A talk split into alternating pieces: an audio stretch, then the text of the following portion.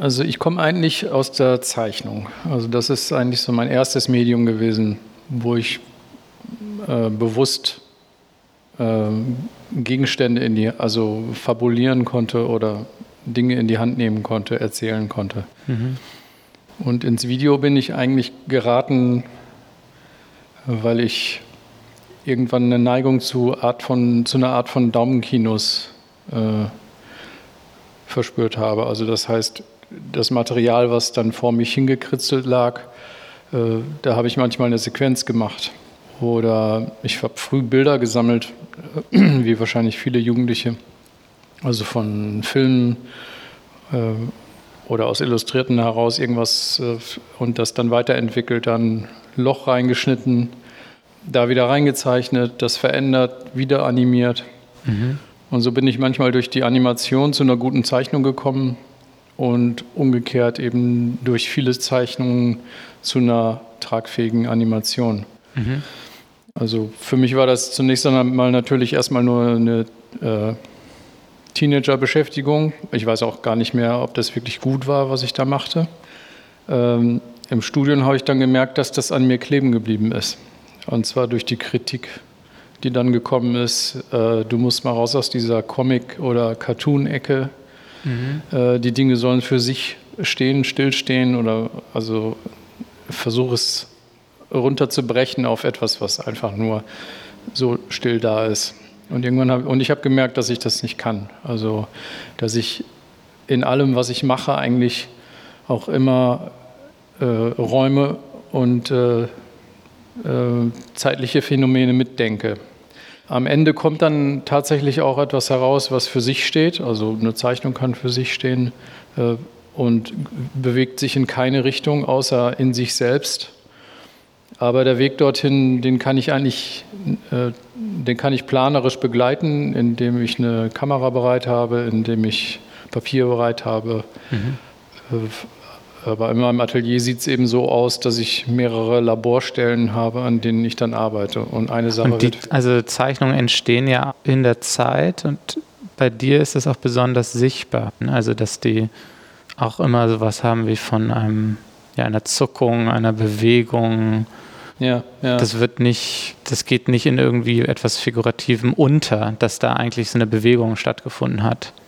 Ja, es ist äh, tatsächlich auch etwas, was ich am Anfang gar nicht gut gefunden habe, also mhm. dieses Bewegen. Ähm, oder vielmehr, ich habe mich darüber geärgert, wenn ich, äh, äh, sagen wir mal, in, im Studium vor einem Akt gesessen habe und ich einfach kein, nicht in einem, also ich war nicht besonders zufrieden mit der Art, wie ich äh, so eine Aktzeichnung machte von einer mhm. Figur, die sich einfach nicht bewegt. Mhm. Das war mir irgendwie zu wenig.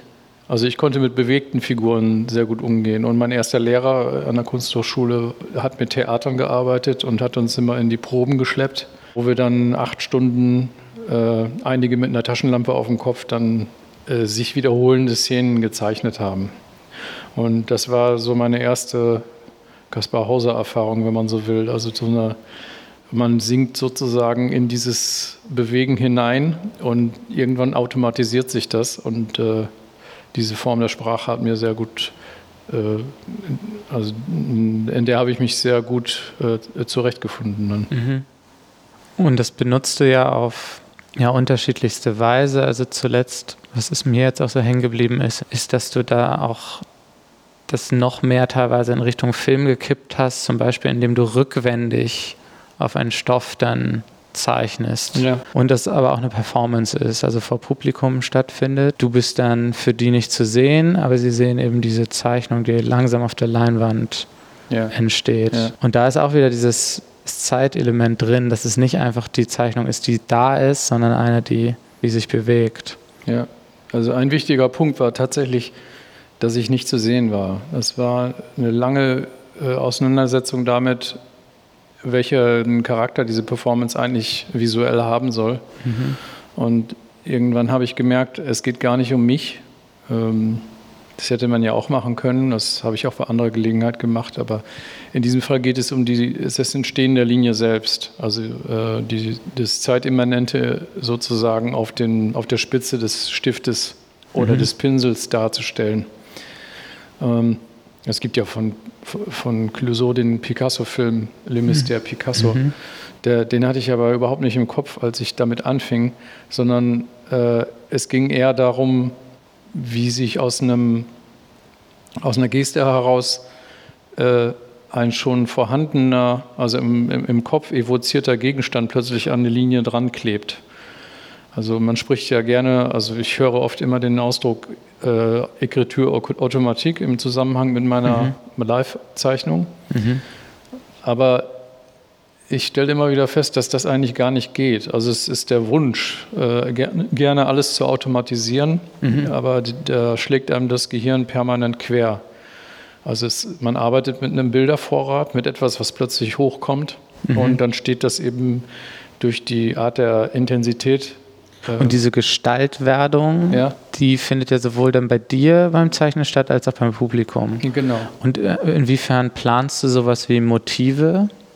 Es gibt tatsächlich so eine Art Skript, äh, mit dem ich reingehe. Mhm. Und ähm, ich, ich frage mich jedes Mal, warum ich das eigentlich mache, weil mhm. natürlich dann live eine völlig andere äh, Vorbedingung herrscht. Äh, also äh, alleine durch die Anzahl der Leute, die um einen herumstehen äh, oder durch die Stimmung, die man natürlich äh, hat, wenn man, wenn man so eine Arbeit beginnt. Das Skript ist manchmal ganz lustig, weil es sich verschiebt. Also ich fange an, über eine bestimmte Art von Zeichnungsfolgen nachzudenken und äh, irgendwann, wenn ich dann an nichts mehr denke, dann meldet sich dann plötzlich dieses Skript wieder. Oder mhm. es meldet sich möglicherweise Wochen später bei etwas völlig anderem. Mhm. Und für mich gehört das auch mit zur Zeichnung dazu. Also was das Gehirn eigentlich mit einem so anstellt, wenn man versucht, äh, was auf die Reihe zu kriegen. Äh, man will einen Kopf zeichnen und es wird nur ein Kreis oder es wird irgendwas. Mhm. Und plötzlich entsteht aus diesem Vermorfen der Form etwas, was man schon seit Wochen gesucht hat. Ähm, und äh, in der Zeichnung ist es eben sehr dynamisch, weil es eine sehr lineare Geschichte ist. Also ich muss nicht über Farbwerte nachdenken oder ähnliches, wie das ein Maler vielleicht tut, sondern ich bin eben sehr schnell in einer schriftnahen Situation, wo ich, äh, oder ich bin immer in einer äh, schriftnahen Situation, wo ich Kürzel verwende, von denen ich weiß, okay, die sind jetzt da, die kann ich jederzeit auch aufklappen äh, zu etwas Figurativem oder runterbeamen mhm. zu irgendwas sehr Reduktivem. Und wenn du aber etwas Neues dann probierst in der Zeichnung, dann musst du ja auch umgehen wahrscheinlich mit so etwas, was man als Fehler bezeichnen könnte. Ja. Und irgendeine Form von Umgang haben. Entweder zu sagen, ich probiere das noch zu korrigieren oder mhm. ich breche mhm. ab, gehe an einer anderen Stelle weiter oder ich, ich streiche es ja. sogar durch. Ja. Wie gehst du mit sowas um? Ja, meistens ist man ja, äh, ein, äh, ich, ich, ich liebe den Ausdruck von Egon Friedel, Verstand als impotenter Besserwisser. Mhm. Und das passiert eben nicht nur beim Denken. Äh, also man hofft, genug Zeit zu haben, um alles ordentlich zu korrigieren, sondern das passiert halt gerade bei solchen äh, prozessualen äh, Situationen dass man sagt, okay, wenn ich das jetzt schneiden könnte, dann wäre es besser. Also wenn ich das jetzt radieren könnte, wenn ich das, mhm. und das ist es in der Regel nicht. Und äh, oft entwickelt sich dieser Fehler oder dieser vermeintliche Fehler zu etwas völlig anderem. Und es ist auch ein bisschen so, wie wenn man seine eigene Stimme am Telefon hört und man möchte sie am liebsten rausreißen. Mhm. Also beim Anrufbeantworter früher, den es ja gar nicht mehr gibt. Also, dass man seine eigene Stimme hört und sagt, also und das müssen sich die Leute jeden Tag anhören. Mhm.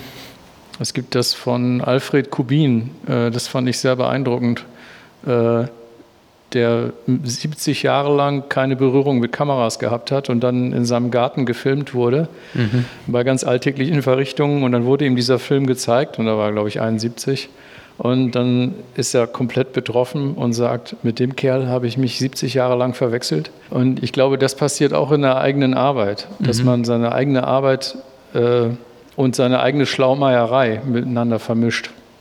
Und äh, auch deshalb arbeite ich wahrscheinlich an, äh, an mehreren Projekten, um, um das zu vermeiden und um, um auch zu vergessen, äh, um auch die, diesen, diesen Wunsch nach äh, Perfektion zu vergessen. Mhm.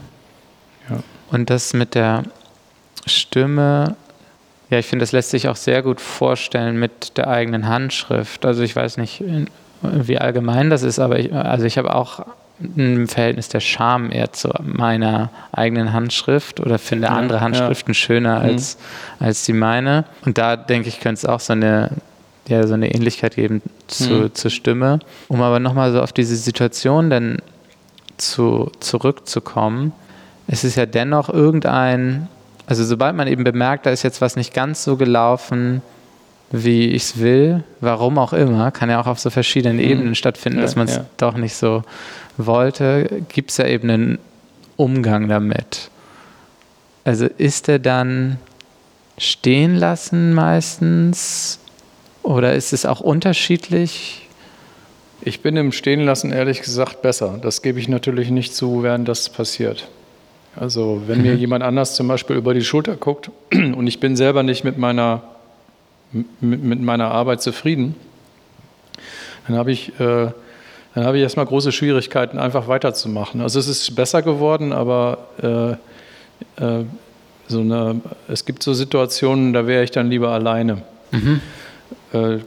Komischerweise bei den Performances ist das überhaupt nicht mehr so. Vielleicht, ah. weil ich den Vielleicht habe ich ja die, die, die Latte einfach niedriger gelegt. Aber ich bin äh, da auch, ich bin da gar nicht so interessiert daran jetzt, äh, ob ich wirklich Kunst mache. Also mhm. das ist eher so, dass das eher äh, immer mehr im Weg steht. Also ich habe das Gefühl, dass ich irgendwas mache und gut, wir, sitzen jetzt in einem Kunstverein und das ist auch äh, eine hervorragende Einrichtung, um ähm, um Dinge zu präsentieren. Aber manchmal ist, äh, ist diese Form der Überlagerung, also des ganzen, äh, der ganzen Art, wie über Kunst nachgedacht wird, nicht gerade hilfreich. Und ich glaube, mhm. diese, diese Selbstkorrektur, die man permanent an sich durchführt, hat mehr damit zu tun von äh, Ansprüchen, die von außen an einen herangetragen werden, also wie man zu sein hat. So wie die Verwandten früher gesagt haben, Junge, warum machst du denn nicht mehr diese schönen Porträts? Mhm. Was soll denn diese Schmiererei? Ja? Und äh, das Gleiche gibt es, glaube ich, auch von Experten. Also jeder will einen in eine bestimmte Ecke stellen. Mhm. Also, also das ist ja eine Enttäuschung, dass sie nicht mehr so minimalistisch arbeiten. Oder da ist ja noch viel zu viel Narrativ drin. Also es gibt ja alles. Und äh, äh aber ich glaube, selbst allein, also auch man selbst kommt ja wahrscheinlich nicht drum rum. Also wenn du sagst, du hast auch wie so ein Vokabular in deinen Zeichnungen, die wie auch eine ja. Schrift funktioniert, mhm. dann ist dieses Vokabular ja auch sowas wie eine abstrakte symbolische Form in dir, die du abrufen kannst. Ja. Und die kann der aber auch, man kann ja immer abrutschen. Also es kann, man kann ja banal, auch einen banalen Fehler machen. Wie Absolut. Aus, ja, ja, das ist, das passiert, ja, ja. Ja. Und ähm, von der Haltung, jetzt bei so einer Live-Zeichnung, ich stelle mir vor, wenn du jetzt hier deine Zeichnung bald beginnen wirst in den Räumlichkeiten, ist es ähnlich. Du denkst wahrscheinlich auch nicht daran, dass du das fünfmal machst, bis es dir gefällt, nee, sondern du nee, legst los und das ist dann das. Genau, also es ist tatsächlich so, dass ich im Augenblick äh, noch gar keinen Plan habe in Bezug auf, äh, wie ich, also es wird einen Zeichenraum geben, das ist geplant, der ist mhm. abgetrennt durch die Vorhänge. Äh, der wird auch nicht, das wird performativ gar nicht gehen, äh, weil hier einfach zu viele Leute drin stehen. Es würde auch die Sache verzerren. Ähm, also, aber ich werde äh, auf jeden Fall mit einer bestimmten Vorstellung reingehen und dann werde ich mal sehen, wie sich das entwickelt. Mhm. Im Augenblick sind wir noch bei dem, sage ich mal, technischen Kram, äh, den, dem Vorhang, der da noch mhm. äh, zu installieren ist und auf welche Weise ich äh, äh darauf arbeite im Gegensatz zu den Wänden. Und, mhm. und es gibt keine Blaupause. Darum finde ich es auch eigentlich sehr ähnlich wie ja. in den Performances, weil du eben sagst, Genau, also es steht ja fest, wann Eröffnung ist. Eben. Und es steht aber nicht fest, wie genau die Zeichnung aussehen wird. Also es ist auch mhm. wieder so ein, ja, auch irgendwie so ein existenzieller Moment, wo man so. Absolut. Das ist, äh, ich habe das in Zürich jetzt gerade gemerkt. Da habe ich ja auch, äh, äh, da habe ich ja da habe ich es in der Uni gemacht, an der ETH, äh, und habe dort draußen in, in, einem großen Vorraum gezeichnet, habe dort die Wände voll gezeichnet. Und da sind natürlich hunderte von Studenten durchgelaufen den ganzen Tag. Es war mhm. also eine Performance aus Versehen. Und äh, auch da passiert es, dass man in dem Augenblick, wo man, sagen wir mal, ich würde jetzt mit Zetteln da reingehen, mhm. also äh, was auch völlig okay ist, also habe ich auch schon gemacht, dass ich also mit einem, mit einem bestimmten Bild reingegangen bin und gesagt habe, okay, das ist jetzt der Start, fange ich mal mhm. mit dieser Zeichnung an und guck mal, was daraus wird. Und äh, bei den Performances habe ich gemerkt, dass das gar nicht geht. Also die, die äh, weil man ist in dem Raum und der ist permanent durchflossen von Blicken und Leuten und Kommentaren. Also was soll da irgendwie funktionieren zwischen einer bestimmten Form von Vorbild und, im, und einer Kopie im besten Sinne als Start. Mhm. Also, also muss man, muss man gerade deshalb loslegen. Mhm. Also neben mir stand, ich hatte da an dem Tag eine Assistentin, die das alles vorbereitet hat und äh, dann sagte sie, oh, und jetzt musst du anfangen. Und dann sagte ich, ja, oder willst du? Also ich habe ihr dann den Stift gegeben und dann ist, äh, ist sie ganz blass geworden. Und dann habe ich für einen Moment lang gedacht, ja, also das ist, das ist wahrscheinlich der Anfang, ne? also bei allem. Mhm. Und man hat sich nur irgendwie so Tricks zugelegt, warum man das jetzt äh, eben trotzdem macht. Aber das brauche ich eben auch. Äh, also diese auch im, ob ich jetzt im Atelier stehe oder vor, in einem Café sitze oder was auch immer, äh, dass das äh, offen ist. Mhm. Dass eine vollkommene Offenheit ist. Und entstehen genauso auch deine Videos? Ja, aber auf einer etwas langgezogeneren Timeline. Mhm. Also ich habe ich hab keine Regel für die Art, wie die Videos entstehen. Es sind ja eigentlich äh, Loops die sich um ein bestimmtes Einzelbild herum entwickeln. Mhm. Also ein gefundenes Einzelbild, ein Still, irgendwas.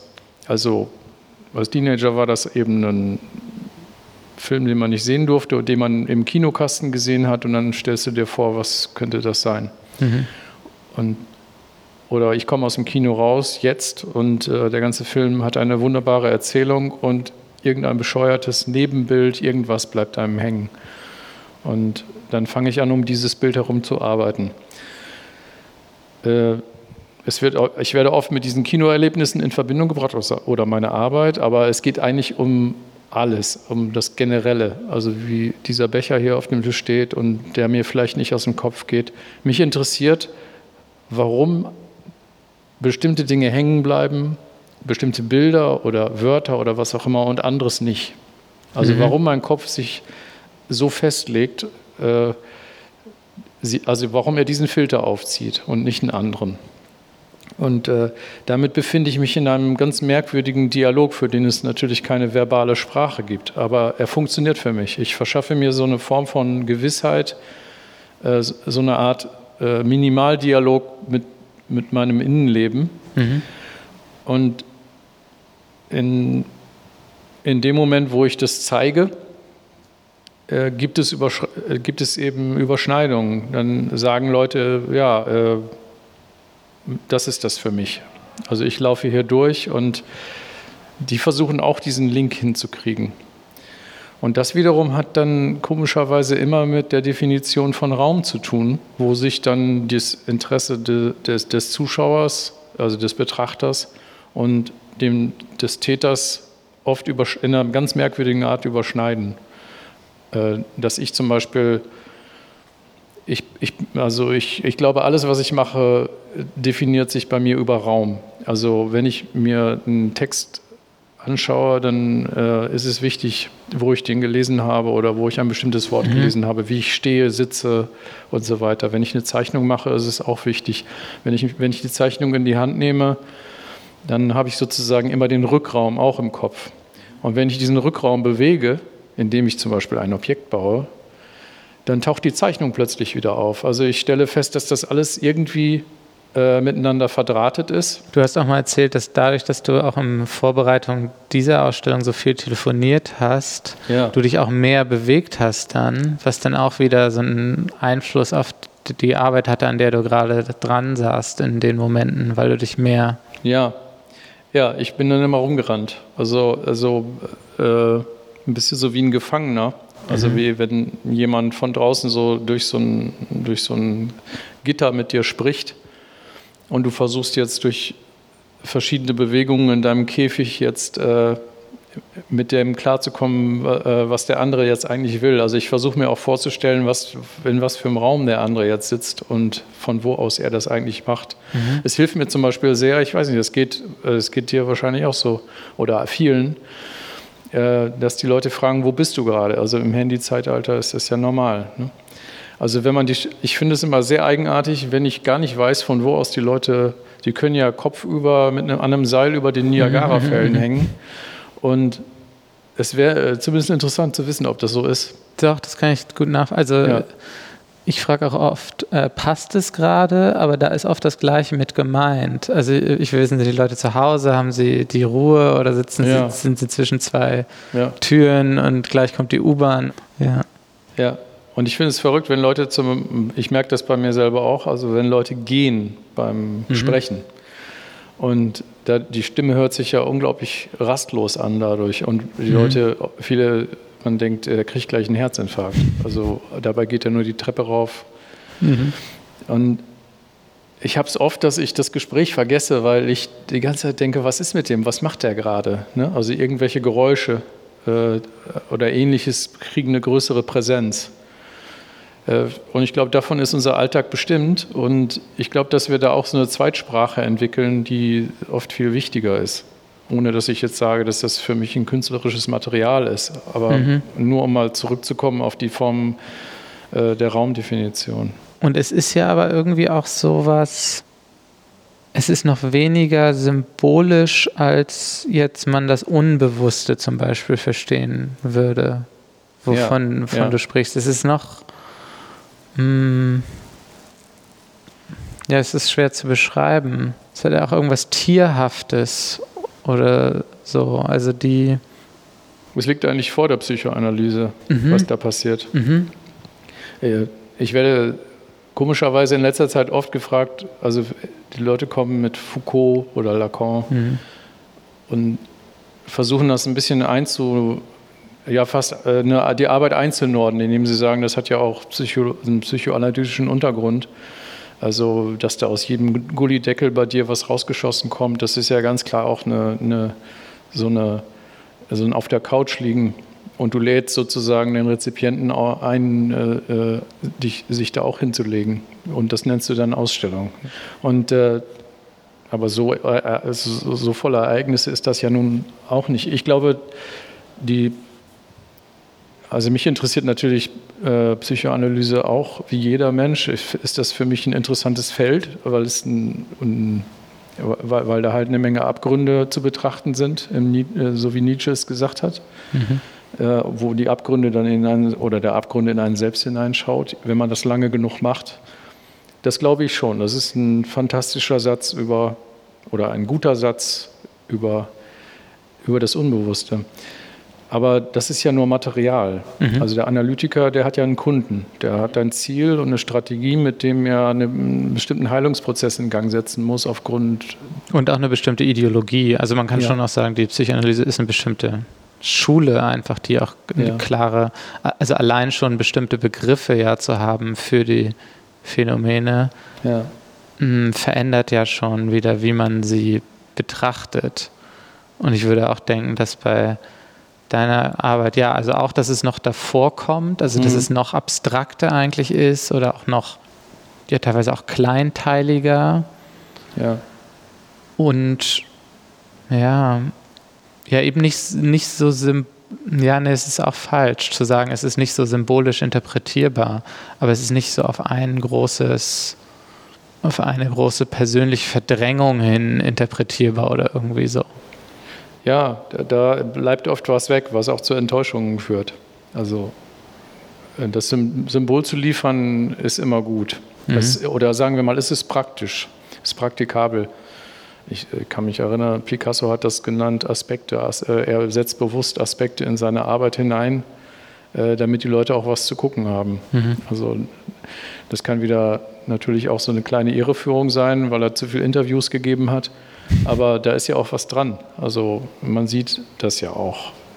Und dieses, äh, die zeitgenössische Kunst arbeitet sehr viel weniger mit diesen Aspekten. Oder sie geht voll auf die Zwölf sozusagen. Also es gibt da ein ganz klares Thema. Mhm. Und ich empfinde mich so ein bisschen in so einer Art freiem Spiel. Manchmal setze ich etwas bewusst ein, wie jetzt die Stimme in, äh, im Salo-Haus, was im hinteren Raum zu, äh, zu sehen und zu hören ist. Mhm. Ähm, aber das muss sich für mich auch entwickelt haben. Also die, die Arbeit ist für mich immer dann schlüssig, äh, also es ist bei der Arbeit immer dann schlüssig, etwas zu addieren und möglicherweise auch ein Symbol hinzuzufügen oder ein Thema, wo die Leute sagen, ah, das kenne ich, mhm. den Film habe ich gesehen oder die Szene kenne ich oder ah, das ist ja lustig, also das ist ja eine lustige Kunst, das ist ein lustiges Kunstwerk, so wie Schlüsselloch, also die Leute mhm. mögen die Pointe mit der Lesebrille und äh, die sehen jetzt erstmal nicht die formale Ebene und ich hoffe dann, dass das auf einer anderen Ebene dann auch nochmal anders gesehen wird. Mhm. und ähnlich wie bei der Brille ist ja auch in dem äh, hinteren Raum, ähm, genau, da haben wir einen Text, den hören wir, den können wir auch verstehen. Ja. Und da kommst du aber auch andersrum hin, den Text überhaupt zu benutzen, weil eigentlich warst du auch an dem Punkt, wo du nur die Lippen, ja, die den ja. Text sprechen, mit denen gearbeitet hast hm. die so Frame für Frame zerschnitten hast oder umgeformt hast. Und dann kam der Text aber wieder zurück, ja. sodass er jetzt auch wieder eingesetzt wird. Aber es ist eben nicht so, du hast den Text gelesen und gesagt, ah, diese Bedeutung gefällt mir, also setze ich den jetzt ein. Ja, also das Strategische war mir da völlig also äh, war mir fremd, weil ich in einer ziemlich verblödenden Arbeit gesessen habe, nämlich, wie du sagst, die Einzelbilder gesucht habe für diese Mundstrukturen. Mhm. Ich habe die auch eingesammelt über einen ziemlich langen Zeitraum und dann mich bewusst damit beschäftigt. Und für mich war erstmal nur die Form des, des, des Ausformen des Mundes und die Art, wie, wie dort äh, eine Bühne äh, ins Spektakel gesetzt wird. Der Mund als Bühnenspektakel, das hat mich interessiert. Und ähm, darum habe ich das Video sehr lange auch stumm gezeigt und habe den Monolog komplett ignoriert. Den habe ich zwei, dreimal gehört. Ähm, der ist auch so für mich als Filmerlebnis äh, schon interessant gewesen, aber äh, als Material eben nicht. Mhm.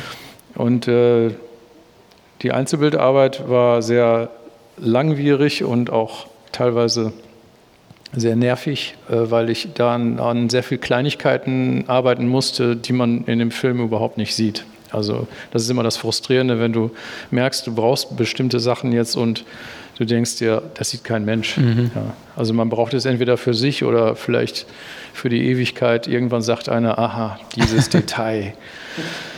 Und an irgendeinem Punkt es war es tatsächlich so, dass dann erst einzelne Wörter, dann dieses Schnarren von Patrick McGees Stimme, also dieses wo ich auch dieses Strategische, was er, wie er seine Stimme benutzt, äh, wie das dann immer mehr reinkam und wie sich dann plötzlich dann bei mir dieser Monolog meldete. Und mhm. dann kam dann, irgendwann kam einer ins Zimmer und sagte, was, was zum Teufel machst du da? Und dann habe ich gesagt, ja, ich, äh, ich sitze gerade über dem, dem äh, Monolog von McGee und dann fange ich an, den äh, zu zitieren. Also äh, also das ist, das ist die Stelle ab, ich hasse die Natur. Mhm. Und äh, dann seine Fabulieren über die Tötungsarten äh, des Henkers und äh, der Revolution und warum das wichtig ist, dass solche Tötungsarten wieder Einzug ins Menschliche, mhm. also sie bestimmen sozusagen die menschliche Identität und nicht dieses maschinelle Töten. Also dieser, äh, das ist ja ein exemplarischer Text auch über, über Strategien von Revolution und Demokratie und dem Streit zwischen Marat und Sade. Das alles wollte ich eigentlich gar nicht haben. Und plötzlich mhm. meldet sich dann dieser ganze verdammte Monolog mhm. bei mir, der anscheinend irgendwie äh, dann doch mehr in mir gearbeitet hat, als ich wollte.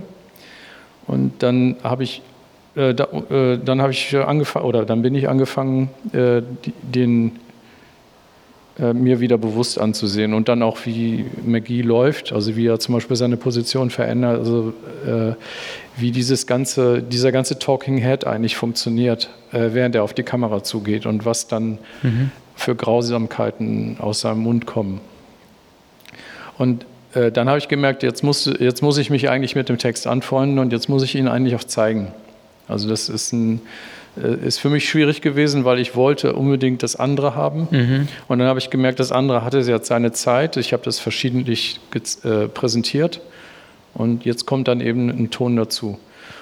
Und dieses habe ich, also dieses Finden, sagen wir mal, dieses Phänomen, äh, zum Beispiel mit Audio zu arbeiten, erst nicht zu arbeiten und dann wohl, das habe ich bei sehr vielen Trickfilmen von mir, wo zum Beispiel Geräusche eine Rolle spielen. Also manchmal läuft irgendwo ein Radio oder das Mikro war zu lange auf oder es gibt ein Knacken in einer alten Videokamera, die ich benutzt habe. Und äh, die Töne laufen immer im Schnittprogramm mit mhm. und dann lege ich sie weg. Und manchmal höre ich mir sie dann Jahre später wieder an und stelle fest, dass sie tatsächlich verbunden sind mit dem Bild, ob ich nun will oder nicht. Mhm. Und äh, ich muss mich damit auseinandersetzen und fange dann an, auch an dem Ton zu arbeiten. Dann lege ich ihn wieder weg. Und manchmal kommt es eben, dass dann dieser Ton äh, tatsächlich auch sehr viel später reinkommt. Mhm. Manchmal laufen die auch parallel. Also ich finde es auch manchmal ganz gut, wenn man Sachen ohne Ton zeigt, äh, und es ein, äh, ein, gleichermaßen gültiges Video gibt, wo man eben dann das Audio hört. Und was du da auch gerade erzählt hast, ist auch etwas, was häufiger bei dir vorkommt, dass die Dinge, die arbeiten, weiterleben. Also die sind nicht abgeschlossen ja. und dann das fertige Werk, sondern die kommen wieder in anderen Zusammenhängen und auch abgeänderten ja. Formen. Ja, dieses was nicht heißt, dass es kein Resultat äh, gibt für mhm. diesen bestimmten Zeitabschnitt. Und es ist auch keine Verbesserung. Also mhm. es gibt daneben eine, eine andere Fassung. Äh, vielleicht auch äh, ein bisschen wie mit einem Live-Konzert zu erklären, also wo man das Stück dann eben auch anders spielt. Mhm. Das spielt tatsächlich ein bisschen so eine Rolle, dass so ein, dass so ein Werk als, oder so eine, so eine Arbeit als als Hintergrundleuchten da ist und dann äh, arbeitet man das immer verschieden aus. Also ich kann ja auch zum Beispiel Elemente in einem Video auseinanderstellen. Also dass mhm. äh, Videos, die als Splitscreen zusammen gewesen sind, plötzlich immer weiter auseinanderrücken. Äh, und das hat damit zu tun, dass ich mich oft frage, ob eigentlich, was eigentlich das, das äh, eigentliche Material eines Videos ist, was ja eigentlich ein visuelles Medium ist. Aber wir nehmen es ja eigentlich immer als Hörspiel wahr. Also wir haben ein Narrativ, es gibt einen Spielfilm und dort wird eine Geschichte erzählt. Mhm. Aaron, wir sind hier. Warte, ich komme. Also du hast Arbeiten, die verschiedene Varianten haben. Mhm. Und manchmal kommen die, die können auch zusammen vorkommen. Ja. Oder? Also, ja. Äh, ähm, wie ist es zum Beispiel von der Schlüssellocharbeit? Gibt es auch ja mehrere. Also ich kenne mhm. zwei. Und sind die aber beide aus, als, als aus einer mal entstanden? Eine war ja. wahrscheinlich früher. Eine war früher, das war die, die durch das Schlüsselloch durchprojiziert wurde. Das war die Ausstellung, die. Wo so ein kariertes Blatt ja, dann noch mithängt, wo dann, genau. da wird dann eher so eine, ja, so eine Schulzimmeratmosphäre vielleicht erzeugt. Ja, also das ist, also das war eine direkte und sehr, ja, es kam durch Arturo Herrera eigentlich und er sagte so, jetzt machen wir mal etwas, was ihr total hasst. Der Kurator mhm. sagt euch nicht nur, was eure Arbeit bedeutet, sondern er sagt, was ihr in diesem Raum eigentlich zu machen habt. Es war dann natürlich nicht so. Natürlich hatten wir alle Freiheiten, aber mit dem Titel Without You I'm Nothing hatte er das im Prinzip schon vorgegeben. Mhm. Und eine Auslegung war eben zu sagen, äh, es gibt in den Räumen für alle Künstler, die dort ausstellten, eine Art Missing Link, mit dem sie sich äh, anfreunden müssten. Also dass das Kunstwerk zu irgendwas nützlich sein sollte. Mhm. Also ein, äh, ein Schuh, ein sehr schön gestalteter Schuh, der einfach nur ein Türstopper war beispielsweise oder ähnliche Dinge. Mhm. Und in meinem Fall äh, habe ich ich habe mich in dem Raum umgesehen und das Erste, was ich eigentlich sah, war das defekte Schlüsselloch in der Herrentoilette. Und die Idee war relativ schnell da. Ich wollte ein Video zeigen, aber vielleicht kann man es ja eben so projizieren und alles andere kommt dann natürlich danach. Also wie macht man das? Geht es mit einem Zettel? Also mhm. Äh, wieso ist der Projektor jetzt plötzlich der Betrachter? Also wieso geht das da durch? Mhm. dann folgt in der Regel erstmal eine Menge Gedankenarbeit, also je nachdem, wie viel Zeit man hat für die Ausstellung, für die Realisierung auch. Für, äh, und ich habe gemerkt, dass ich dann schnell in so Bereiche kam, äh, das ist im Prinzip ein Nachdenken über Maschine oder über, äh, über die sogenannte Maschinenzeit, wenn man so will. Mhm. Also sie, äh, ich glaube, das ist das, was uns am meisten gerade, also wir sind in so einer Schwellensituation, wo die Maschine uns eben viel stärker beobachtet, als wir äh, wahrhaben wollen. Wir profitieren von dieser Verdrängung, indem wir die Maschine scheinbar noch benutzen. Also sie gibt uns permanent was, aber sie nimmt eben auch sehr viel. Was also, ich werte das gar nicht, es ist ein Phänomen. Also wir verlieren viel daran und es kann eben sein, dass die Maschinen uns sehr viel mehr beobachten. Das ist so als Fantasie erstmal mitgelaufen für mich. Ich habe es irgendwie so als so ein, mir fiel so der Begriff Apparat ein und auch noch mehr in der jetzt, also in der Formulierung, die hier auch zu sehen sein wird, wo du dann ja da noch eine Brille zum Einsatz kommt, ja. die dem Beamer aufgesetzt wurde. Zunächst eigentlich, um ein Problem mit der Schärfe zu lösen. Ja, ich hatte einen relativ brüchigen alten Pico-Beamer, der nicht mehr sehr lichtstark war. Mhm. Und wollte aber mit dem arbeiten. Äh, der wurde hinter der Tür montiert und dann stellte ich fest, dass die Brennweite nicht funktionierte. Mhm. Also es war sowieso schon schwierig. Ich musste eine Maske herstellen, damit diese Projektion durch das Schlüsselloch funktionierte. Da konnte mir auch keiner helfen. Äh, da kriegte ich dann die wildesten äh, Gebrauchsanweisungen geschickt. Mhm. Und ich stellte fest, dass das größte Problem tatsächlich die Brennweite war. Und äh, das ließ sich dann, und dann habe ich diese Brille in meinem äh, in meiner äh, Flohmarktsammlung da gefunden äh, und die passte eben haargenau. Also mhm. sie hat exakt die Größe und die Schärfe eines meines Auges abgebildet. Ich habe ja mein Auge gefilmt mhm. und auch eben dieses Schlüssellochs und das passt eben sehr gut. Und dadurch hatte ich auch die Lichtstärke. Es waren also alles erstmal nur technische Probleme. Und jetzt auf einmal ist aber eine, eine absolute Doppelung, die dann da ja stattfindet, ja. weil sich der Apparat eigentlich selber anblickt. Ja. Und ja auch noch jetzt viel mehr noch zum Kopf wird. Also weil die Brille da ja ist, ist dann auf einmal auch dieses Thema von ja, Kopf und Welt als so eine fundamentale Trennung ganz stark ja, ja. damit drin. Ja, äh, und es funktioniert für mich. Also es, man könnte das ja auch als einen sehr plumpen Symbolismus äh, äh, erkennen. Mhm. Aber für mich äh, funktioniert die Arbeit relativ vollständig. Äh, ich kann gar nicht genau erklären, warum. Und ähnlich ja. wie mit dem, ähm, mit dem Text, der vorkommt in dem anderen Video, ist es ja aber auch nicht so entstanden, dass du gesagt hast, du nutzt, also setzt den Symbolismus ein wie einen Text, den du schreibst. Ja, das wäre furchtbar geworden. Ja, also das Strategische nach vorne zu stellen, äh, ich bewundere das ganz ehrlich, wenn Leute so eine Entscheidung fällen und also sagen. du beschreibst es als, als, strategisch, wenn man so vorgeht oder so arbeitet? Ja, das ist natürlich sehr verkürzt dargestellt. Aber ich, ich habe, äh, es, es gibt, äh, es, ich, ich beobachte manchmal Menschen, die, die sagen etwas, also ich möchte gerne etwas zu dem und dem Thema machen. Mhm. Und die machen das dann auch. Und mhm. das ist dann auch noch gut. Und ich könnte so nicht arbeiten. Also das, äh, das habe ich im Kunstunterricht schon nicht gekonnt. Das können da viele nicht. Also, also auf Befehl mhm. äh, eine bestimmte Form abliefern. Aber das hat natürlich auch mit einer gewissen Eleganz und mit ein paar Tricks zu tun, dass man auch Sachen abruft und ordnen kann. Also ich brauche, ich bin angewiesen auf, ein, auf eine Form von dynamischem Archiv. Also ich muss viel einsammeln und das erstmal sacken lassen und dann funktionieren die Dinge dann manchmal auch relativ plötzlich. Also mhm. sie sind dann plötzlich da.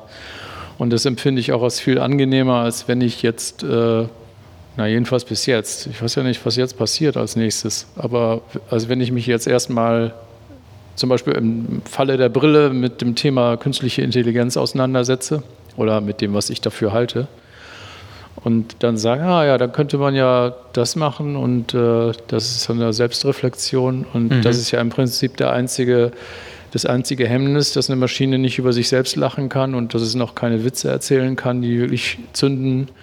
Da kommen wir ja schnell in so einen Bereich der Introspektion und das fehlt der Maschine. Sie kann äh, jede Menge Knöpfe drücken und Ja-Nein-Daten Mhm. Aber es ist schon erschreckend, wie viel sie allein damit kann. Jetzt ist der entscheidende Punkt, was passiert, wenn die Maschine eine Neurose hat. Und äh, bei mir ist es eher so, dann kommt dieser Punkt, wo ich sage, okay, die Maschine muss eine Neurose haben. Und dieser Satz zündet dann einige Zeit später möglicherweise in so einer Arbeit wie. Also die Neurose ist ja auch schon eine Zuschreibung oder also so eine Vermenschlichung, die ja. so, also die davon ausgeht, dass die Maschine eine Innenperspektive hat. Ja. Ja, wir haben ja auch die Neigung, selbst äh, Obje irgendwelchen Objekten, also auch Bleistifte sehen manchmal neurotisch aus. Oder mhm. also ich glaube, wir neigen dazu, alles zu spiegeln und zu sagen, äh, die Wand sieht irgendwie depressiv aus, äh, die sollte sich auch mal hinlegen. Und äh, also solche Dinge machen wir, glaube ich, dauernd. Wir vermenschlichen natürlich vieles. Und ich meine, also es gibt ja sowas wie Bad Algorithms und es gibt da auch sehr äh, verrückte Dinge, dass eigentlich in irgendwelchen Blackboxes, da wird irgendeine Firma beauftragt, sie machen einen Algorithmus, der bewertet jetzt ähm, Lehrerinnen und Lehrer in den USA. Die kriegen mhm. dann so einen Score ja. und dann werden teilweise einige von denen auch tatsächlich gefeuert aufgrund mhm. dieses Scores. Und wenn sie dann fragen, ja, ähm, wie setzt sich das eigentlich zusammen, dann können, kann nicht mal die Schulbehörde eigentlich eine Antwort geben, ja. was da jetzt passiert ist. Und irgendwo ist dieser Algorithmus aber und trifft diese Entscheidung. Aber trotzdem ist das ja vielleicht noch was anderes als eine Neurose, auch wenn es uns entgleitet. Also der, äh, an diesem Algorithmus wird die Maschine nicht neurotisch. Das, das glaube ich auch nicht. Ja. Also die Frage Oder ist. meine Frage wäre also, wo, also vermischst du irgendwo so äh, Bewusstsein und Intelligenz oder, oder wie meinst du das? Ja, äh, natürlich ist es ist ja am Ende nur eine Selbstbefragung. Also das, es geht ja nicht um die Maschine, mhm. sondern es geht tatsächlich darum, warum mache ich das eigentlich? Also alles, was ich jetzt, äh, also genauso wie, bleiben wir mal bei dem Schlüsselloch, äh, bei dem Betrachter, der sich fragt, warum sehe ich mir sowas an? Also was für Schlüsse ziehe ich daraus? Oder mhm. warum äh, ziehe ich diese und diese Schlüsse daraus? Ne? Oder ist die Arbeit auch noch was anderes als vielleicht für jemanden witzig, also um auf den Witz von vorhin zurückzukommen, dass die Leute dann sich äh, damit ganz gut zurechtfinden, wenn sie eine Brille sehen und ah, die Brille, ah ja, ja, den Projektor, der kurzsichtig ist, ah, so. Und ähm, ich glaube, es geht am Ende auch, beim, beim, auch in der Nachbetrachtung von, von Werk, im, äh, egal was wir machen, es ist ja immer äh, das Werk ist ja nicht einfach nur so da und es ist gut oder schlecht, sondern es ist ja die ganze Zeit die Frage, warum habe ich das gemacht oder warum sehe ich mir das jetzt an oder mhm. was ist das jetzt für mich? Mhm. Also es ist ja ein permanenter Widerstand, der sich dauernd verändert. Und äh, das führt natürlich wieder weg von dieser Idee, äh, äh, was, was ist zum Beispiel eine Maschine? Also, äh, weil wir, wir werden das noch viel weniger schnell herausfinden, wie was wir selber sind. Also ich finde es sehr interessant, was wie wir uns selber zum Beispiel in diesem sogenannten Medienzeitalter äh, verhalten und wie wir dann auf uns sehen. Also wie wir, wie wir auch zum Beispiel Verluste hinnehmen. Also dass wir nur noch, äh, also so ganz platt, äh, indem wir zum Beispiel nur noch in so ein Screen gucken. Mhm. Also warum gucken wir in ein Viereck hinein? Und äh, für uns ist dieses Viereck oft interessanter als das, was draußen mhm. Äh, außerhalb dessen passiert. Das ist ja auch eine wahnsinnige Prokrastinationsschleife, äh, die angeboten wird. Und ich, ich glaube, dass wir äh, viel direkter jetzt damit konfrontiert sind, was wir äh, für merkwürdiges, inaktives Material in uns haben, was uns permanent in Bewegung setzt.